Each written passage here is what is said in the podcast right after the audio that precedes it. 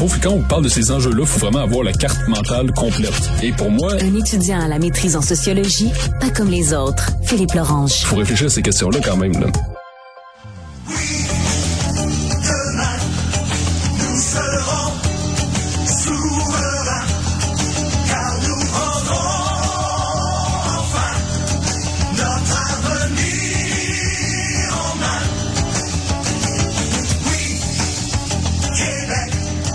Alors, il n'y a pas de coïncidence la journée où le Parti québécois nous dit qu'il déposera dans les prochaines semaines son budget de l'an 1 de la souveraineté. Philippe Lorange vient me convaincre aujourd'hui que c'est vers là qu'on doit aller, que le Québec a un avenir dans la souveraineté et dans l'indépendance. Je t'écoute, Philippe. Absolument qu'il a un avenir là-dedans, mais en tout cas, il n'y en a certainement pas en restant dans le Canada. Parce que une des premières choses qu'il faut savoir dans tout ce débat sur les questions nationales, une des toutes premières choses qu'il faut comprendre, c'est que les Québécois ne sont pas Canadiens. Parce qu'au départ, le terme euh, canadien signifiait les premiers habitants de la Nouvelle-France, mais au fil du temps, le terme a été approprié par euh, le colonisateur, de telle sorte qu'aujourd'hui, les Québécois ne sont pas canadiens. Il n'y a pas de telle chose qu'une identité canadienne qui rassemblerait à la fois les Québécois et les Canadiens anglais. Donc ça, c'est une première chose qu'il faut savoir. On n'a pas grand-chose en commun avec les Canadiens anglais, même si on peut évidemment avoir quelques valeurs en commun occidentales qui vont de soi. Mais après, nous sommes deux peuples très différents. Donc à partir de ce simple constat-là, c'est très difficile d'aménager un pays qui euh, qui a donc deux langues différentes. Donc il y a deux deux histoires différentes, deux cultures différentes et deux visions des choses, deux visions du monde qui sont très différentes. Donc une fois une fois qu'on a compris ça, mais là, on doit se demander est-ce qu'on doit rester dans Canada pour des avantages ou par une sorte d'alliance politique qui pourrait euh, faire l'union qui fait la force, autrement dit? Euh, à, mon humble avis, je ne suis pas le seul à le penser, je crois. Euh, je pense que cette union-là ne, ne sert pas les intérêts du Québec. Euh, premièrement, la toute première raison, c'est euh, tout simplement parce que sur une question de survie culturelle, ça ne fonctionne pas pour le Québec. On le constate dans les données du recensement qui sortent euh, à chaque cinq ans. Donc, on voit qu'il y a une anglicisation du Québec, il y a une anglicisation également des Canadiens français hors Québec, des Acadiens, et qui est d'abord causée et euh, planifiée par le gouvernement fédéral, par le régime fédéral, qu'il soit libéral ou conservateur.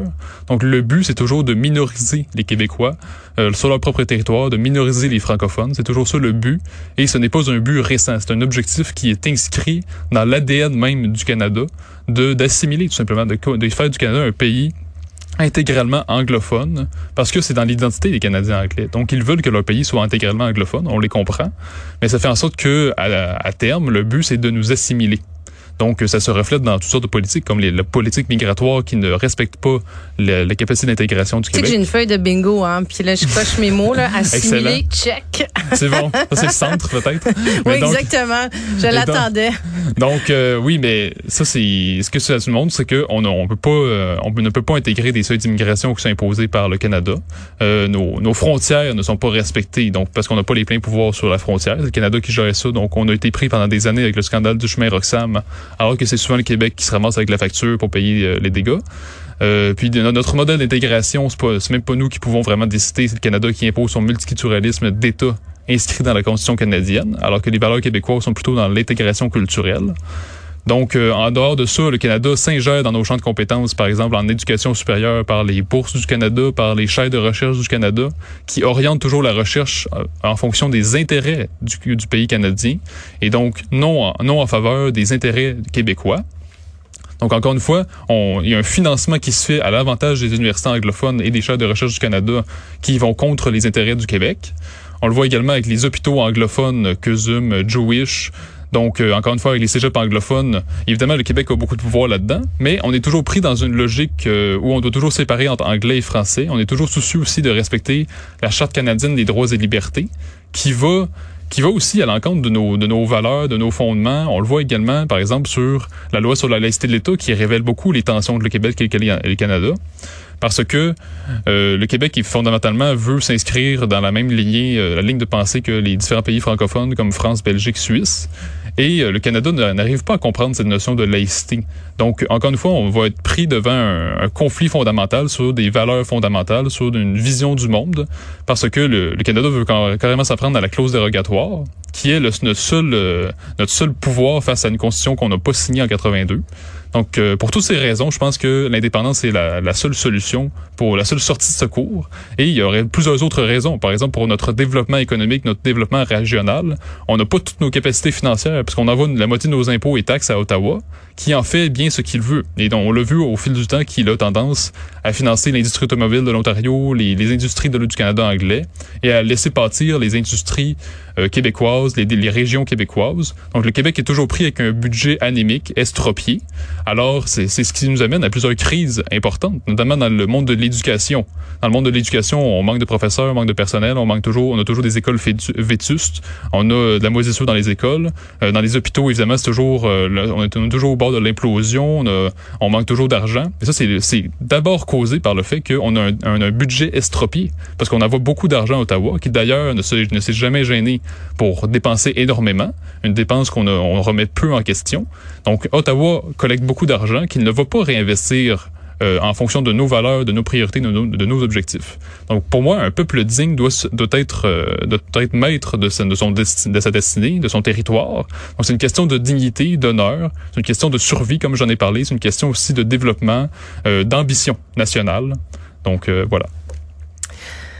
Ah, écoute, bon, par où je commencer? Déjà, déjà, je vais, je vais te réitérer ce que, ce que je t'ai déjà dit, cher Philippe. Puis je sais, c'est pour ça qu'on a ce débat-là, parce que je pense que quelque part en toi, tu, tu, penses que tu peux faire vibrer davantage ma fibre nationaliste parce que oui, j'ai une fibre très très très très nationaliste. J'aime j'aime le Québec euh, vraiment très fort. Puis ça a toujours été la posture que j'ai eue en, en politique et comme euh, et comme ministre aussi. Puis j'ai écoute, j'ai eu la chance en plus de ça moi quand on m'a offert le ministère de la culture, je me disais je ne peux pas honnêtement être nommé à un plus beau ministère qu'être responsable de la culture de ma de ma nation. Je trouvais ça extraordinaire. Mais euh, ce que j'aurais envie de te dire, c'est que moi, j'ai toujours été dans une posture, justement, c'est un peu ce que je te disais, convainquez-moi que, tu sais, je veux ce qui fonctionne, fonctionne. Puis là, je comprends que tu as certains arguments, mais, tu sais, par exemple, l'argument de dire, on est deux peuples, il n'y a rien qui nous rejoint, puis on est différents, puis on a une culture qui est différente. Euh, c'est un peu comme de dire que les gens de Montréal, puis les gens de la Gaspésie, ont également aussi des, des, des, des, référents culturels qui sont différents, ont aussi une, une façon de vivre qui est différente. Je trouve ça, puis tu sais, je veux dire, on peut pas dire qu'on est 8 millions de 8 millions de Québécois, tous tous avec les mêmes les mêmes valeurs de base, tous avec la même culture, tous avec les mêmes référents non plus, tu sais. Puis euh, puis, puis tu sais, c'est vraiment de dire ah ben là, ben, parce qu'à Calgary ont une autre façon de fonctionner, euh, on, on, on peut pas être dans le même dans la même fédération, dans le même pays. Je trouve ça un, un peu court comme argument, respectueusement. Euh, puis je trouve qu'au contraire, tu sais, il y a quelque chose à aller chercher de ça. Mais je trouve que cette différence-là est pas est pas suffisante. Après ça, tu disais au niveau de, tu sais, au Québec encore là, on a on a beaucoup de, de compétences qui nous permettent de prendre les décisions qu'on veut. Moi, je je je, je trouve qu'effectivement, on a un gouvernement fédéral à l'heure actuelle qui qui a une tendance généralisée à essayer de se mettre les deux mains systématiquement dans des compétences provinciales et ça, c'est comme ça depuis l'arrivée en 2015 de, de Justin Trudeau. C'était le cas avant, là, mais que, je veux dire, avec d'autres gouvernements, mais dans le cas de, du gouvernement de Justin Trudeau, c'est effectivement là systématiquement ce qui amène à des, des guerres ouvertes tout le temps. Puis je veux dire, en culture, j'ai eu cet enjeu-là quand j'étais ministre. Là, on l'a vu dernièrement dans les soins de santé où là, le gouvernement de Trudeau veut dicter les lignes directrices pour les CHSLD, entre autres, puis pour plein de dossiers. Et ça, c'est quelque chose qui doit être dénoncé. Puis c'est vrai que c'est extrêmement désagréable là, parce que on devrait avoir totalement la liberté de, de décider comment on, on utilise nos, euh, nos deniers, c'est ça encore, notre argent collectif, notre, euh, nos, comment, comment on gouverne notre euh, notre province. Mais ceci dit, de façon, je veux dire, on, on y arrive parce qu'on a, on a plein de compétences dans, dans plein, plein, plein de dossiers. Là. Donc, je la, je la, je le, comment je pourrais dire ça? Je trouve qu'il y a aussi, il y a aussi des, des éléments euh, économiquement, il y a, il y a des avantages aussi à être euh, dans le dans le Canada. Puis là, je te parlerai pas des ressources naturelles puis des rocheuses. Puis euh, tu sais, ça, je pense mm. que c'est un c'est un argument peut-être un petit peu euh, un petit peu un peu passé de date, un peu passé de date.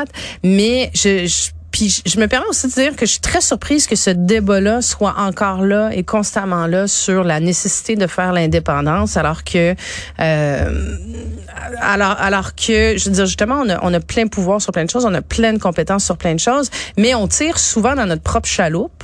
Tu sais, je, je veux dire non mais sérieusement, sur beaucoup, beaucoup d'enjeux qu'on a, que ce soit sur les infrastructures, l'entretien des infrastructures, que ce soit sur, tu faisais référence tout à l'heure aux écoles, tu faisais référence tout à l'heure euh, au, euh, au système de santé. Est-ce qu'on a un budget estropié? C'est parce que le fédéral nous vole notre argent chaque année. C'est vraiment pas juste on, on manque d'argent. Mais c'est pas juste une question d'argent. notre argent par une constitution qu'on n'a pas signée, donc a été imposée de force et donc, vu qu'on manque d'argent, évidemment, tous les, les, services sont en crise parce qu'on est, on a des services anémiques, évidemment, parce qu'on n'a pas suffisamment les moyens je financiers. Pas, je dis pas qu'avoir plus d'argent ferait pas une différence. Ce que je te dis, par contre, que c'est, c'est que l'enjeu, il, il, il, est pas, il est pas juste là, en ce sens que il y a une question de, de décision que prend les gouvernements. Tu sais, je te prends différents, différents dossiers. Regarde l'habitation. On est en pleine crise du logement, grosse crise du logement. Oui, on manque d'argent. Oui, on a une pénurie de main d'œuvre, mais on a un gouvernement qui est en poste à l'heure actuelle. Je vais parler de celui qui est actuel, mais on pourrait remonter sur les 15-20 dernières années sur l'ensemble des dossiers aussi. Là, mais mettons ce qui est d'actualité. Euh, je veux dire, il y a, il y a, il y a, trop, il y a deux ans, le gouvernement actuel niait le fait qu'il y avait une crise de l'habitation. La crise du logement est causée par le fédéral, parce que c'est lui qui veut toujours plus d'immigration, alors qu'on on n'arrive pas à construire aussi rapidement. Donc, encore une fois, c'est les objectifs du fédéral, qui est dans le toujours plus en immigration, qui est dans la doctrine multiculturaliste, qui veut faire d'un Canada post-national, post-identitaire, donc qui se fout complètement de l'intégration culturelle alors que le Québec veut intégrer culturellement et veut des seuils qui sont plus bas, tout simplement, qui veut des seuils qui respectent sa, capacité d'intégration, non seulement culturelle, mais économique. Donc, encore une fois, la plupart des crises dans lesquelles on vit viennent d'abord d'une décision du fédéral, parce que c'est eux qui ont les, le ça, grand là, pouvoir. c'est un discours, non, ça, c'est un discours oui, de victime. C'est un, discours de victime de dire que, le gouvernement fédéral est responsable non. de tous nos non, maux, tous nos malheurs. Choses, beaucoup de choses sont reliées beaucoup de choses sont reliées. Mais on est, autonome quand même. La crise du logement, c'est causé par l'immigration massive, la pénurie par le du, Canada. La, la pénurie de main d'œuvre, ça fait des décennies que c'est annoncé la pénurie de main d'œuvre. Encore là, on a un gouvernement qui a quatre ans, là, niait, non, il n'y a pas de pénurie de main-d'œuvre, Madame la Marquise, tout va très bien, tout va très bien, tout va très bien. Oh, boum, ça nous pète d'en face. C'est pas comme si ça n'avait pas été annoncé, la pénurie de main-d'œuvre. c'est un enjeu partout. C'est un, enjeu dans le, dans le, en éducation, c'est un enjeu en santé. Même si on avait ben, ben, ben, ben, ben, ben, ben de l'argent, là, ben de l'argent, là, à un moment donné, on est en plein emploi partout, il manque du monde. Mais il y a quelque chose qu'on n'a pas prévu. Puis là, c'est comme, ah, bouton panique, tout d'un coup, il nous faut des gens c'est un vrai enjeu, mais il y a aussi d'autres enjeux extrêmement importants sur lesquels le Canada a un rôle à jouer, notamment sur la laïcité de l'État. On veut décider de, on veut faire nos propres choix, comme toute nation dans le monde, comme tout peuple dans le monde. Et le Canada nous empêche de faire nos propres lois, nos propres choix, parce qu'il y a toujours la Cour suprême qui est évidemment vendue aux libéraux puis vendue au régime fédéral, qui va contrer les intérêts du Québec. Puis ça va se faire. Ils veulent s'en prendre à la clause dérogatoire. C'est pas juste une question de parti politique, parce que les conservateurs sont aussi multiculturalistes. C'est des gens aussi qui sont très pro-pétrole. Et donc, il y a quelques années, on voulait nous poser un pipeline dans des cours, d'eau potable, qui n'allait pas créer un seul emploi puis qui n'allait pas aider l'économie euh, québécoise. Donc, évidemment, le Canada se comporte comme un empire et le Québec est considéré comme une société annexée. Et c'est ça qu'on est. Nous sommes une nation annexée, colonisée. Et ça paraît non seulement sur le budget, mais aussi dans nos services publics. Et parce que nos, notre élite politique n'est pas habituée de gouverner, eh bien, elle n'a pas, elle n'a pas non plus, elle n'a pas de vision à long terme. Elle n'a pas, elle n'a pas de, d'ambition nationale. Elle n'est pas capable de se projeter plus loin. Donc, on est toujours habitué à se minoriser et on est habitué à avoir un point de vue provincial sur les choses. Tu es en train de dire que les Québécois, on est un petit peuple? C'est ce discours-là que mais c'est-à-dire les élites politiques se comportent de manière provinciale. C'est-à-dire, ils réduisent le Québec et leur, euh, leur pouvoir. Ils s'acceptent le fait qu'on se minorise et qu'on devient de plus en plus une minorité folklorique. Tandis que si on avait les pleins pouvoirs comme une vraie nation digne de ce nom, de ce nom, eh bien là, on pourrait décider nos, nos propres choix dans des dossiers importants. Notamment le chemin Roxham, j'y reviens. Faut contrôler nos frontières. C'est urgent de, de, de, contrôler nos frontières parce qu'il va continuer d'avoir de l'immigration. Puis il faut s'assurer de savoir qui va entrer, si c'est légal ou non. Ça, faut que ce soit nos propres personnes qui soient là puis qui décident tout simplement. Fait faut décider de, pour une, question d'intégration culturelle, de survie culturelle. Il faut à tout prix que le Québec ait les pleins pouvoirs. Puis d'ailleurs, c'était déjà présent dans l'accord du lac Meach, mais ça n'a pas été signé. Donc, encore une fois, là, on est pris dans un statu quo qui ne, qui ne, qui ne respecte pas les ambitions du Québec. Et là, le lac Meach, c'était déjà insuffisant. Pour moi, un peuple digne de ce nom a son indépendance nationale. Donc, pour moi, c'est extrêmement important. Puis, on l'a vu dans d'autres dossiers, par exemple, à l'international, le Québec est toujours dépendant de la vision du Canada, alors que les Québécois, on le sait, ont un point de vue différent du Canada.